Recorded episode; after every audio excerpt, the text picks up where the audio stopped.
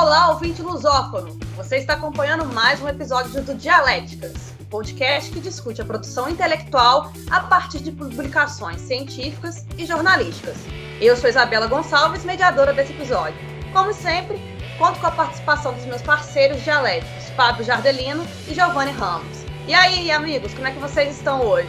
Assustado um pouco, porque Portugal, o país que eu estou morando e você também, Vela, vai reabrir a. vai começar a reabertura do comércio na próxima semana e ao mesmo tempo que vai subir a temperatura. Então é uma preocupação aqui que vai todo mundo para a rua agora, com calor, mas é isso. Eu estou mais aliviado, para ser o contrário do Gil, estou mais aliviado porque a Polônia, que é o país onde eu estou agora, começou a abrir e a gente conseguiu agora, tá podendo sair para as ruas, sair para os parques, claro, usando sempre máscara. Bom, ouvinte, você pode participar do nosso programa enviando uma mensagem nas nossas redes sociais.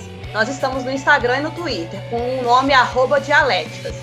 E caso queira conferir os últimos episódios e até mesmo os textos debatidos, acesse nosso site dialéticas.com.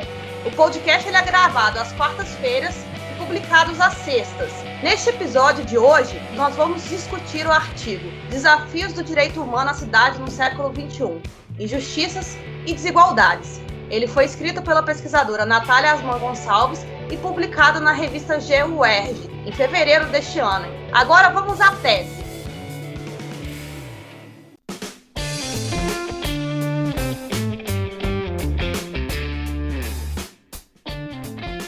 Tese No artigo, a Natália ela traz principalmente a noção de justiça social, o conceito de justiça social. E para embasar essa, essa ideia, ela utiliza os pensamentos de Nancy, de Nancy Fraser, que é uma pensadora norte-americana. De acordo com a Natália, né, nas ideias da Natália, com base nessa autora, ela usa a ideia de injustiça como um conjunto da dimensão de desigualdade de renda, dificuldade de acesso a terras e falta de reconhecimento. Nesse sentido, a justiça, né, no contrário dessa ideia de injustiça, abarcaria a, as noções de redistribuição, reconhecimento e participação. Então, numa, no ambiente urbano, a justiça ela é fundamental e é preciso pensar na ideia da cidade, abarcando também essa ideia de justiça. E para Natália, o ambiente urbano ele atua enquanto reflexo das relações sociais. Então, justamente por vivermos em uma sociedade notadamente injusta, esse, essa configuração de injustiça ela também é vista na distribuição da cidade. Então, a, as injustiças sociais elas podem ser exemplificadas de várias formas. A gente vê, por exemplo, exemplos de gentrificação, ou mesmo setorização da cidade, ou mesmo, enfim, expulsão mesmo de minorias de determinados setores. A gente pode entender as cidades hoje em dia como sendo cidades do apartheid, em que os pobres eles são expulsos para, as periferias, zonas nas quais inexiste transporte de qualidade, por exemplo, saneamento básico e até mesmo ofertas culturais de qualidade do Estado.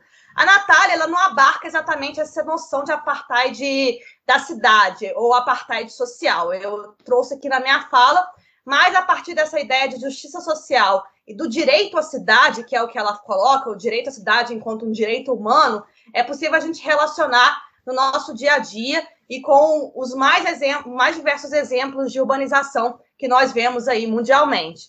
É, nesse sentido, eu acho que o, o que a gente pode tirar do texto enquanto tese é a necessidade de pensar em uma cidade para todos e começar a cobrar o direito à cidade enquanto um direito humano. Bom, Giovanni, quais são as suas considerações sobre a publicação? É, eu acho que a Bela já fez uma apresentação bem interessante sobre o artigo, porque basicamente, como tu falou, ela pega o conceito de justiça social e leva para um ambiente urbano. Fala que não. A essência do artigo seria dizer o seguinte: não há como discutir justiça social, esses princípios da outra autora que ela cita, sem falar de questões da cidade, ou seja, tem essa noção de justiça social tem que ser colocada dentro do contexto onde vive a maioria das pessoas, onde a pessoa vive, é viver na cidade, ou seja, o planejamento urbano, tudo isso vai ter que ser trabalhado e construído a partir do conceito de justiça social. Porque se não tiver, a cidade não for planejada com esse conceito, acontece o que tu citou antes: exclusão, apartheid, as populações mais carentes sendo jogadas cada vez mais para as periferias. A gente vai, eu e o Fábio, vamos trazer alguns exemplos tristes, mas realistas do que aconteceu no Brasil sobre esse assunto. Mas a essência é isso. Para falar em justiça social hoje, tem que falar no planejamento urbano. O planejamento, o direito da, do cidadão de viver numa cidade. E viver a cidade é ter acesso aos serviços, aos bens, à cultura, esporte, é, é, tudo isso que engloba o direito à cidade. Então, acho o artigo bem interessante nesse aspecto. Tem alguns outros pontos que a gente vai ter que discutir sobre ele, mas isso deixa para antítese. E você, Fábio, o que, você achou do artigo de forma geral? Quais são suas considerações? Oi, Bela. Oi, ouvinte, novamente. Eu acho que o artigo é muito enriquecedor na, na discussão do direito à cidade, mas eu tenho que admitir que eu achei esse artigo um pouco, um tanto quanto uh, redundante em alguns assuntos. Então, a minha tese vai ser bem rápida, na verdade. Eu acho que o artigo pode ser resumido trazendo a ideia geral, como ela própria resume na, um pouco antes da conclusão. Vou abrir aspas para ela. Nesse sentido, a cidade como um bem comum e o direito à cidade sendo considerado um direito humano deve possuir uma inclusiva cidadania. É basicamente isso que ela quer dizer com o artigo. Ela, claro, ela usa as palavras dela muito rebuscadas, muito elaborando e contextualizando toda a teoria, claro, é um artigo científico, mas no final das contas, para mim, a mensagem que eu tirei dele é essa.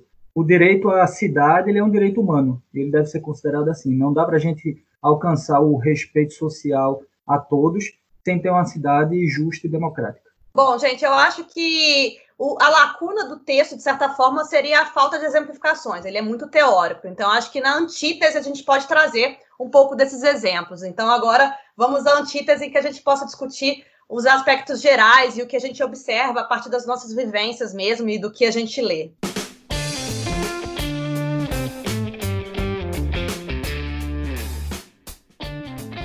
Antítese. Artigo, a autora alega que o ambiente urbano pode ser interpretado enquanto um conjunto de relações sociais. Nesse sentido, Nele ficam evidentes as problemáticas sociais, tais como formas de exclusão, que a gente chegou a exemplificar algumas delas aqui. Só que agora é importante que a gente entre um pouco mais a fundo. Giovanni e Fábio, como vocês entendem o espaço urbano enquanto reflexo dessas relações? Bom, eu acho que o espaço urbano ele deve, ele deve ser visto bom, de acordo primeiro com o estado, a cidade e o país onde ele está.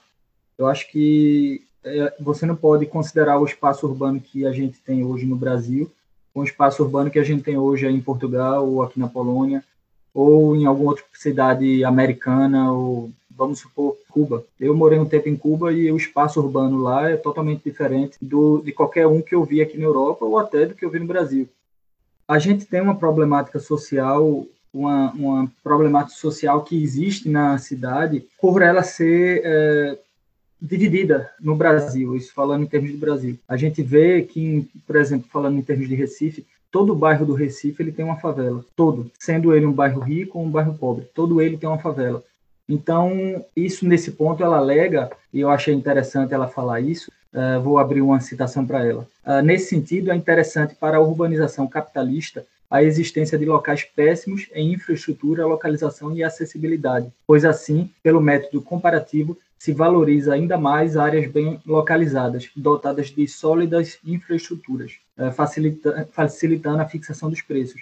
E nesse ponto eu concordo. Para existir uma área supervalorizada, tem que haver uma área desvalorizada. E isso é bem real, isso é bem real em algumas cidades brasileiras, como Recife. Temos é, uma grande distância uh, social dentro do mesmo bairro. A gente pega um bairro, por exemplo, quem aí é recifense e está escutando agora vai saber do que eu estou falando. Você pega um dos bairros mais ricos do Recife, que é o Poço da Panela, e nele, dentro dele, temos uma pequena favela. Cruzando o rio, que por acaso, todo, em toda essa parte do, do bairro, Uh, nenhum governo até hoje construiu uma ponte justamente para evitar, talvez, essa é uma suposição minha, mas para evitar a locomoção dessa favela para dentro desse bairro rico, a gente tem uma uma enorme segregação. Vamos supor, uh, por exemplo, em bairros ricos como, sei lá, de São Paulo, uh, como os Jardins. Imagina que dentro dos Jardins tivesse uma favela. Uma pequena favela, mais uma favela. É basicamente isso que a gente tem na lógica de Recife. É uma cidade que foi, não foi planejada, saiu construindo muito aleatoriamente, alguns bairros, inclusive, foram quebrados para nascerem outros bairros, e assim, é, esse bairro que ficou com a zona mais, digamos, rica, é, não ser considerado um bairro periférico. Mas isso, mas vale a pena lembrar que isso são lógicas locais. Eu estou dando um exemplo aqui de Recife, mas, por exemplo, a gente pega a lógica de lá da Bélgica, onde eu morei algum, alguns anos. Uh, em Bruxelas, a gente tem uh, umas zonas bem uh, divididas. A gente tem o bairro que é o que a gente chama de bolha europeia, que é o bairro de Ixelles, que é onde estão todos os órgãos do, da Comissão Europeia, da União Europeia, o Parlamento Europeu, todos os órgãos europeus estão lá. Enquanto que os bairros longes da periferia, como Scarbeck, Molenbeek, são os bairros onde os imigrantes vão morar inclusive se tornando bairros é, propícios a uma grande criminalidade, justamente porque essa lógica que ela fala, essa lógica capitalista, faz essa divisão, né? Essa divisão de um, de um local que é extremamente valorizado, enquanto que outro local tem péssima infraestrutura, pouca acessibilidade. Então, é interessante para falar sobre a questão de reflexos sociais e urbanos no Brasil, que até a década de 50, o Brasil, a maior parte da população morava em áreas rurais. Então, tu tens uma urbanização da, da população tardia, se comparado, por exemplo, na Europa. E isso é muito importante porque, como ocorreu quase que de uma vez só, foi uma explosão da, da da migração da população do campo para a cidade, obviamente que as cidades brasileiras, as principais cidades do Brasil, as metrópoles, não foram planejadas. Não, são pouquíssimos casos de planejamento que nós temos no Brasil. Nós temos sim o reflexos, né, o reflexo das relações sociais nas cidades, até porque elas foram criadas numa, de uma forma desorganizada, bagunçada, e que por causa disso se tornou tudo muito explícito. Então, ah, o fato de nós termos, por exemplo, ali, como o Fábio citou de Recife, mesmo em cada bairro tem uma favela e tem uma área, área de ricos, que são, mesmo no bairro, eles são distintas, né? Dentro de um bairro tu tens os dois, mas não estão misturados, estão bem distintos. Isso não foi necessariamente algo planejado, mas algo que ocorreu naturalmente porque não houve planejamento. Então, uhum. Essa segregação ela ocorre justamente por não haver planejamento. Eu queria até fazer um parênteses Ju, na tua fala. Uh, a gente conversou um pouco antes de começar aqui a gravação uh, e conversando exatamente sobre isso. Às vezes a gente coloca a culpa disso, uh, dessa, dessas mazelas, sei lá, digamos essas mazelas sociais, no capitalismo, como se o capitalismo fosse uma grande figura malvada que aparece e diz: ah, eu vou destruir a sua cidade, vou fazer isso, vou fazer aquilo. Mas não é. A gente esquece que passaram aí desde a década de 60, quando começou essa grande urbanização do Brasil, passaram vários governos, passaram várias pessoas, passaram várias políticas públicas que acabam uh, moldando essa, essas realidades. Então, grande parte dessa parcela de culpa estão nesses governantes, uh, não exatamente no capitalismo. A, a, autora ela cita o francês Lefebvre, que critica planejamentos que criam a ideia de cada um no seu lugar, sem trocas e sem misturas, permitindo assim uma separação da cidade por setores. Giovanni, você consegue pensar em exemplos de planejamento que adotaram esse tipo de lógica? Sim, eu vou começar inclusive citando a minha cidade, como o Fábio citou a sua, também vou citar de onde eu venho, que é Blumenau, que na década de 50 havia uma grande favela na região central da cidade. A Blumenau é um, fica num vale, o rio corta o centro da cidade, o rio Itajaí, e havia uma grande favela junto ao centro que, digamos assim, tornava a paisagem da cidade mais feia, vamos usar um, a visão elitista. Como Blumenau, em 1950, completou 100 anos da colonização, decidiram tirar aquela, acabar com a favela. Mas não foi um acabar com a favela levar dignidade humana e reurbanizar a região. Simplesmente é vocês saem daqui e vão para trás dos morros para a gente não ver vocês. E assim surgiram várias outras favelas que são as regiões mais carentes de Blumenau hoje. Justamente porque houve um, uma ação planejada do tipo: aqui é a região central, aqui é a parte bonita, aqui a gente vai mostrar para o turista. Aqui vocês não podem morar. Então vocês vão morar atrás do morro para ninguém ver vocês. Então, o que, que acontece hoje? Muita gente vai para Blumenau, acha que é uma cidade sem favela. Inclusive, os jornalistas do Pasquim, o famoso jornal brasileiro, né, quem lembra do Pasquim, teve uma versão ali no começo dos anos 2000. Eles entrevistaram o prefeito de Blumenau e disseram assim que era o prefeito da cidade sem favelas. mesmo com o prefeito na entrevista dizendo não tem.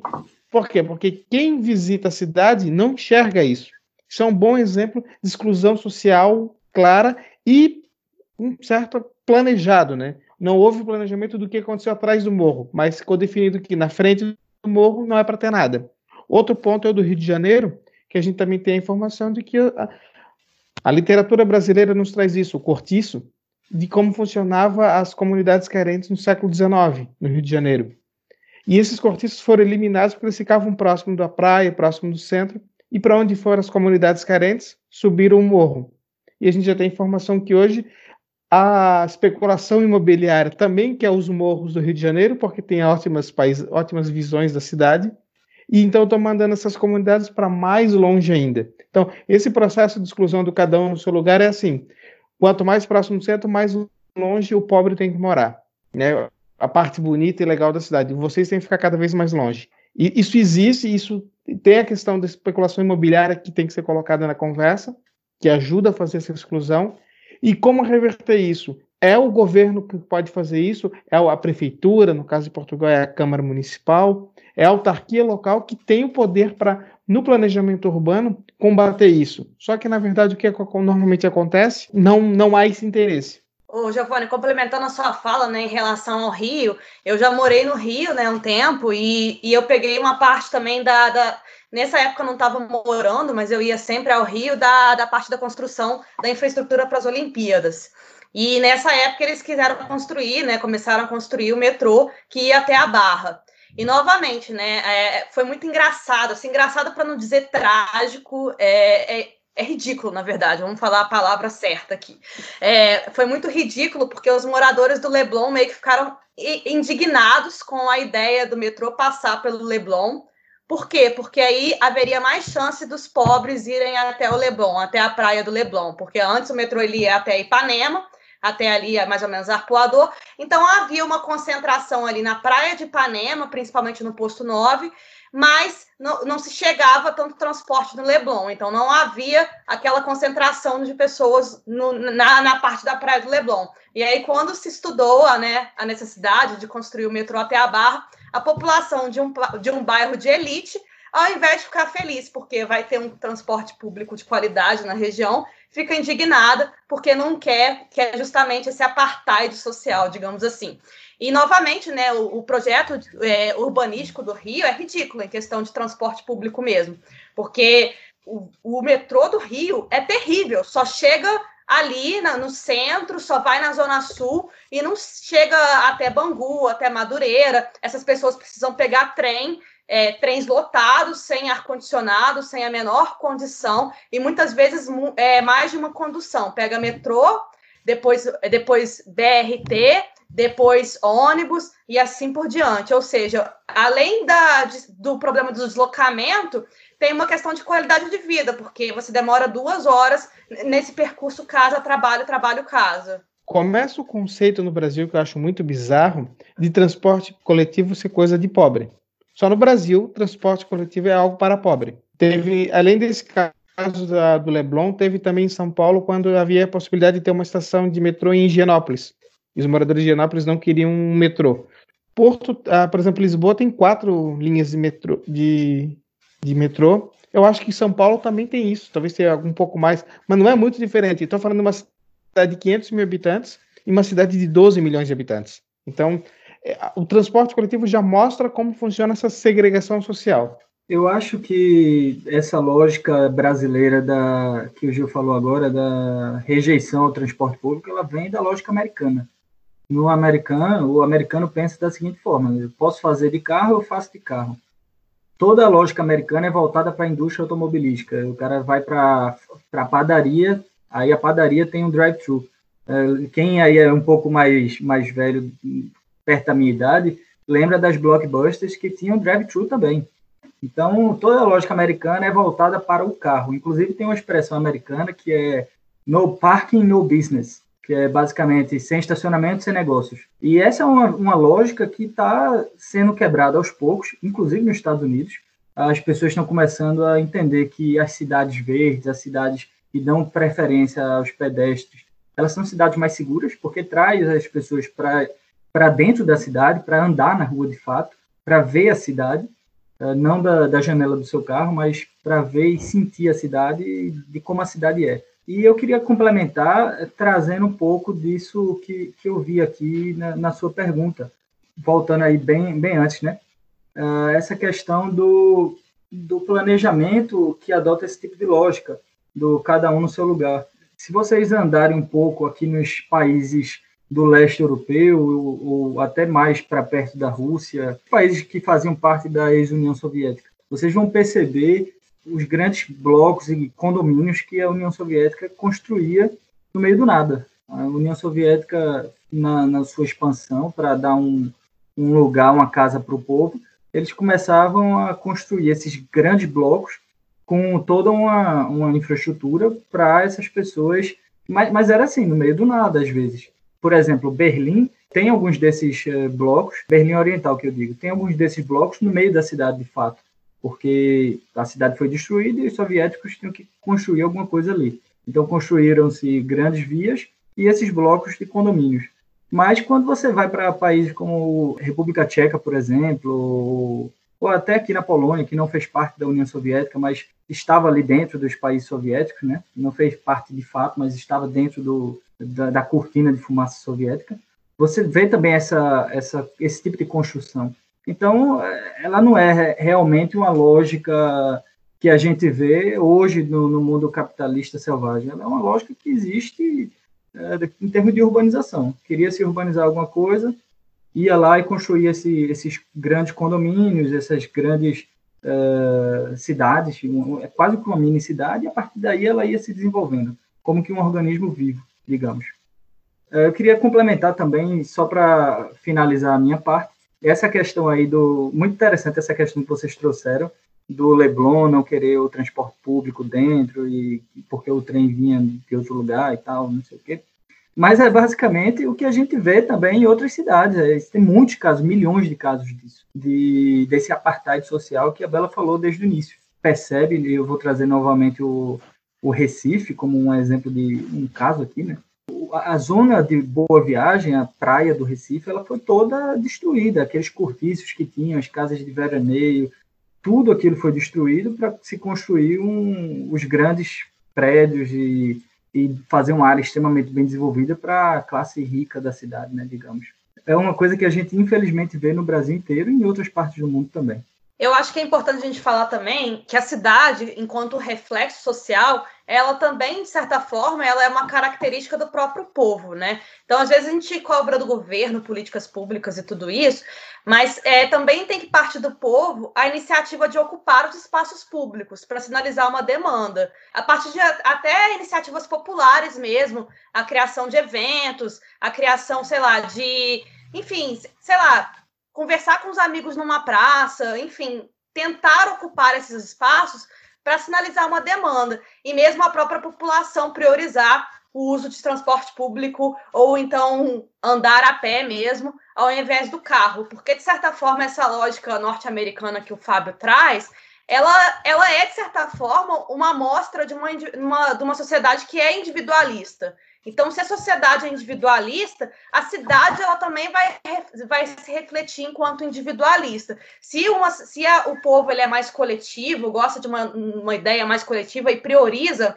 essa, essa noção coletiva, a cidade também vai refletir isso. Então, esse organismo vivo, ele é um resultado de políticas públicas, sim, e lógico que a gente tem que demandar políticas públicas e projetos urbanos de qualidade, que a gente vai chegar a exemplificar logo em seguida, mas também tem que partir um pouco do povo a necessidade e a iniciativa de ocupar os espaços. Não, é, acho bem interessante a discussão. Eu vou dar mais um exemplo bizarro de Santa Catarina na questão de segregação social, muita gente, quando fala, conhece Balneário Camboriú, no Brasil, certo? Uhum. Mas existe uma outra cidade chamada Camboriú, que é do lado. Na verdade, tudo era o município de Camboriú, e nos, acho que foi nos anos 60, fizeram uma separação da parte da praia e da, da parte rural da cidade.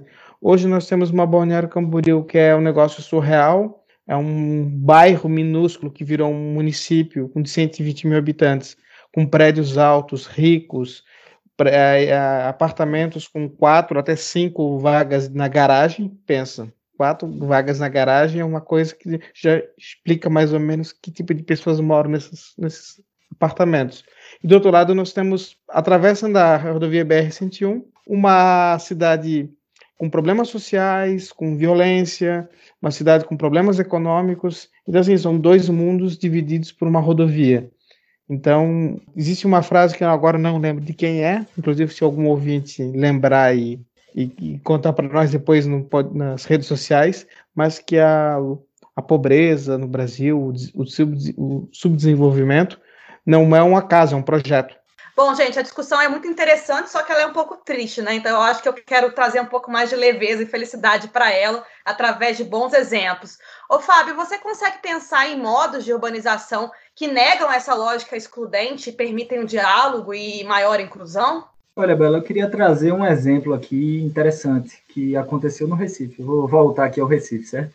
Quando eu era um pouco mais jovem e o governo Lula começou com o programa Minha Casa Minha Vida, ele começou a, a tirar as pessoas das palafitas uh, lá no Recife. Inclusive, o prefeito do Recife na época era também do PT, então estava alinhado, certo? Então, naquela época, a gente viu realmente, eu, pela, pela primeira vez eu pude ver uh, uma urbanização uh, feita para os pobres, os miseráveis mesmo. Não sei se o ouvinte sabe o que é uma palafita, mas uma palafita é uma casa de madeira construída em cima de um mangue que não dá nenhuma condição humana para uma pessoa viver. E pela primeira vez a gente viu essas palafitas sendo retiradas do Recife. Claro que algumas voltaram, mas ah, muitas foram retiradas. E essas pessoas ganharam uma casa nova, dentro já do programa Minha Casa Minha Vida, eh, em áreas que são consideradas nobres, em áreas boas do Recife.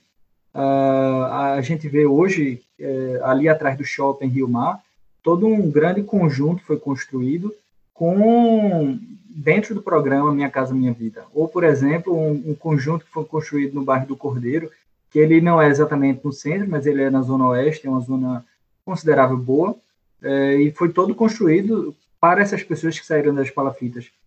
Claro, alguns é, desses bairros, é, essa, essa programa, esse programa social, ele deveria ter continuado para inserir mais essas pessoas mas a gente viu que foi um, um, começo. A gente viu que, ao contrário do que governos anteriores faziam, que até o Giovanni falou antes, é, que era tirar uma favela de algum lugar e jogar lá no, no fim do mundo, essa pela primeira vez você viu essas pessoas não sendo jogadas para até outras, outras cidades. Na verdade, elas foram jogadas para dentro da mesma cidade com condições melhores de vida.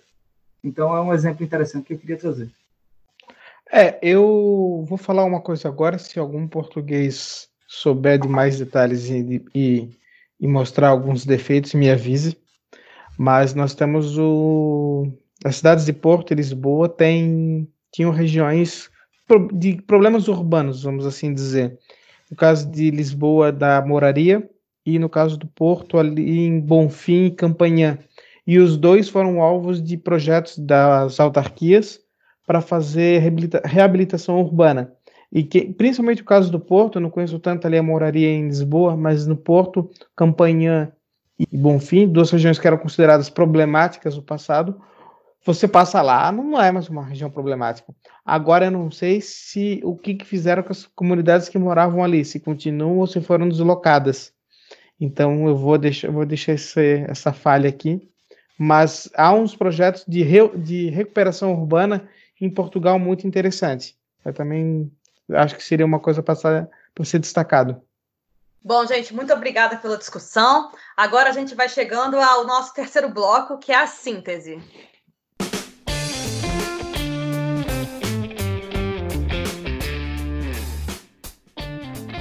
Síntese. Bom, gente, a minha síntese, eu acho que ela ficou muito evidente ao longo dessa discussão. Hoje em dia é muito fácil você notar formas de exclusão dentro da sociedade, elas são visíveis. Exemplos são a divisão desse espaço urbano em setores, ou os próprios fenômenos de, de gentrificação citados pelo Giovanni, a exemplo, por exemplo, da, da comunidade do Vidigal, ou a própria remoção arbitrária do, do grupo de pessoas, que é vista até hoje, né? A exemplo da Cracolândia, que aconteceu quando, quando o Dória era prefeito. E é muito importante entender a cidade enquanto parte de um processo histórico. E, nesse sentido, ela reflete acontecimentos, escolhas da população, bem como, bem como o próprio imaginário social. Se a gente tem um imaginário social excludente, isso vai se refletir dentro da, do, da, da lógica urbana da cidade. Então, da mesma forma, se você tem uma sociedade individualista, a cidade também vai ser individualista. Eu gosto de pensar na ideia da cidade enquanto um organismo vivo, enquanto um, um, quase um ente que abarca todos os indivíduos e, por consequência, o coletivo social. E nesse sentido, né, a cidade ela perpassa por essa consciência coletiva. E, e, justamente devido a isso, eu acho que é importante a gente entender que a população ela tem que ter a dimensão do direito à cidade enquanto um direito humano, né, como a própria Natália fala, e a partir dessa tomada de consciência coletiva, ela mesma, a população, demandar a modificação da, dessa realidade. Como que isso pode acontecer? A partir da ocupação de espaços públicos, como eu falei, e da própria demanda pela inversão da lógica do investimento público pelo, pelo Estado, porque hoje em dia, hoje em dia o investimento público do Estado ele vai para zonas mais ricas e deveria haver um trabalho justamente oposto, é, dar atenção às zonas mais pobres e até mesmo pensar em projetos de cultura cultura para zonas mais pobres também, porque querendo ou não, o que a gente tem hoje em questão de projetos culturais é quase uma oferta muito centrada no centro da cidade. Então, existem poucas ofertas de entretenimento na periferia, na, que são do Estado, na verdade. Né? A periferia ela se organiza e cria uma lógica orgânica dela mesma, mas é importante que também haja uma oferta pública nesse sentido. E é importante que a, a sociedade, nesse sentido, demande um planejamento urbano que seja mais inclusível, sendo possível, assim, maior igualdade social e o acesso a oportunidades de saúde, cultura e educação também. Giovanni, quais são as suas considerações finais? Eu acho que é importante, quando fala em direito à cidade, é, antes de mais nada, dar o direito à mobilidade. Então, vou terminar falando sobre, reforçando a questão da mobilidade urbana, que ainda é um problema muito grande nas principais cidades brasileiras. Nós temos algumas ações já interessantes. Nós temos, por exemplo, ali São Paulo, que criou o bilhete único. Tu tens Porto Alegre, que foi na gestão do Olívio Dutra, fez uma série de mudanças que depois norteou boa parte das administrações municipais do PT na questão de transporte coletivo. Mas o fato é que isso ainda é um problema, ainda é um tabu muito grande. Então nós tem é preciso derrubar esse tabu de que transporte coletivo é coisa de pobre e sim que transporte coletivo é coisa de todos. O problema é que a sociedade não aceita algo que seja para todos, né?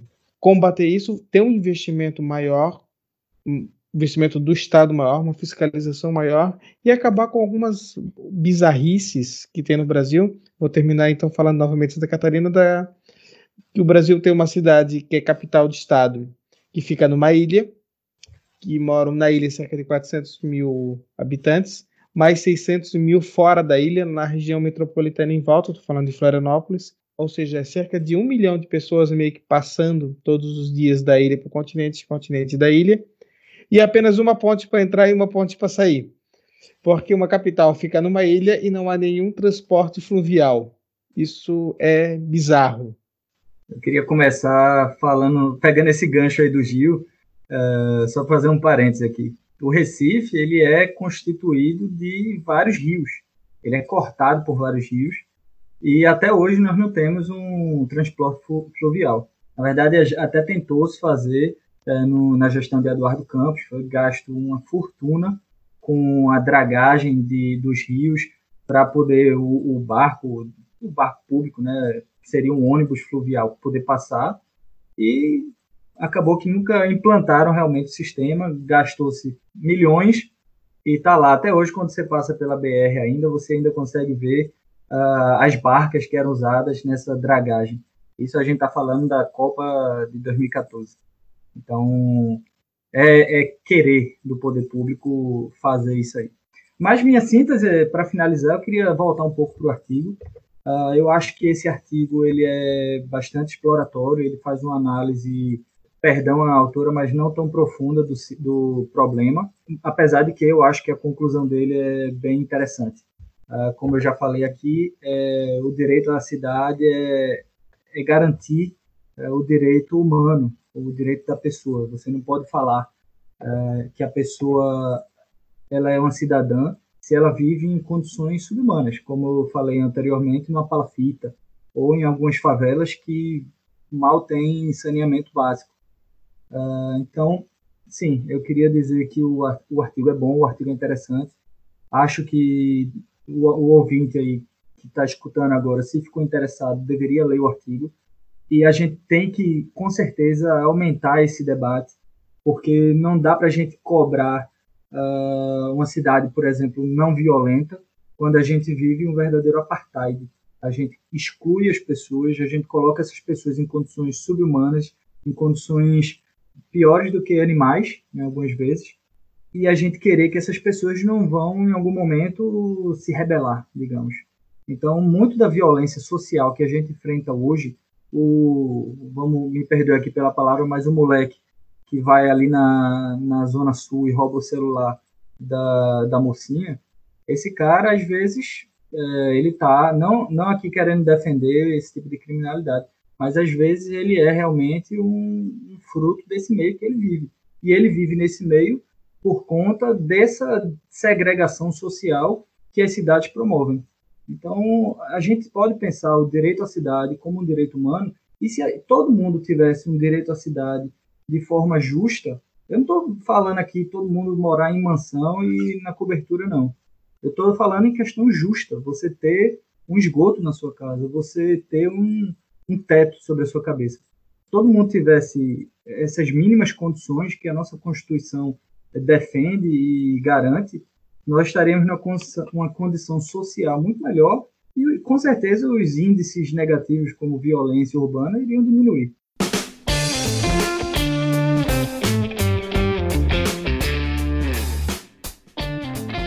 Autor da semana.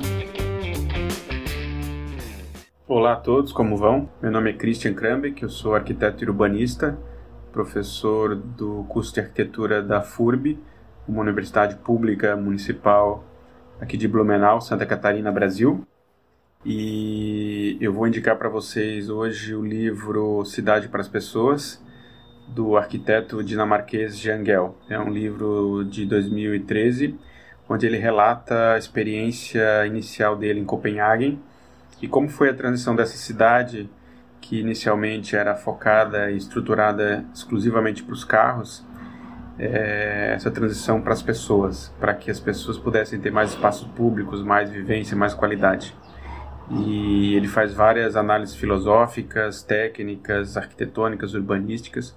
Eu acho que tem tudo a ver com direitos humanos na cidade, porque não basta leis, constituição, políticas públicas abstratas para garantir esses direitos. É fundamental que o desenho urbano a mobilidade, o ambiente urbano, o espaço público principalmente, permita o encontro entre os diferentes. Acho que essa a realização dessa diferença e a cidade permitir isso no espaço seu espaço físico é o que garante uma das coisas que garante os direitos humanos, né? Então, Jangel é um arquiteto incrível e o livro Cidade para as Pessoas eu acho que vai encaixar em, em várias áreas e vários estudos, em várias pesquisas que vocês estão desenvolvendo. Um abraço, prazer estar aqui com vocês e até a próxima. Muito obrigada pela indicação, Christian. Vou com certeza adicionar a obra na minha lista de leituras. Giovanni, eu agradeço a participação e até a próxima semana. Agradeço ao ouvinte que está acompanhando a gente no, no, no seu tocador de, de podcast, seja Spotify, Deezer e tal. E sempre recomendando, né? Se você gostou do programa, divulga a gente, faz uma propaganda aí, segue a gente no seu tocador. Fábio, na próxima semana você que vai mediar o debate e fazer as perguntas aí difíceis pra gente, que a gente vai ter que responder. Então conta pra gente qual vai ser o artigo discutido. Vamos discutir na semana que vem o artigo chamado Representações da Vida Cotidiana do Recife, no cinema de Kleber Mendonça Filho. Ele foi publicado na Revista Brasileira de Estudos do Cinema e Audiovisual, Rebeca, e ele foi escrito pela pesquisadora Paula Gonçalves da Silva e Sérgio Carvalho Benício de Melo. Obrigada pela participação, Fábio. Já estou ansiosa pela discussão, acho que vai ser muito interessante. E é muito bom incluir um tema mais cultural no nosso programa também. É, mas a gente volta na próxima sexta-feira, 8 de maio. Você, leitor, já pode ler o artigo e acompanhar e mandar sugestões se você quiser. E, como eu já falei, o Fábio vai mediar o debate. Agradecemos pela sua audiência e reforçamos para que você nos siga no seu tocador favorito e nos acompanhe nas redes sociais. Estamos no Twitter e no Instagram com o nome Dialéticas. Até a próxima semana. Um beijo no coração.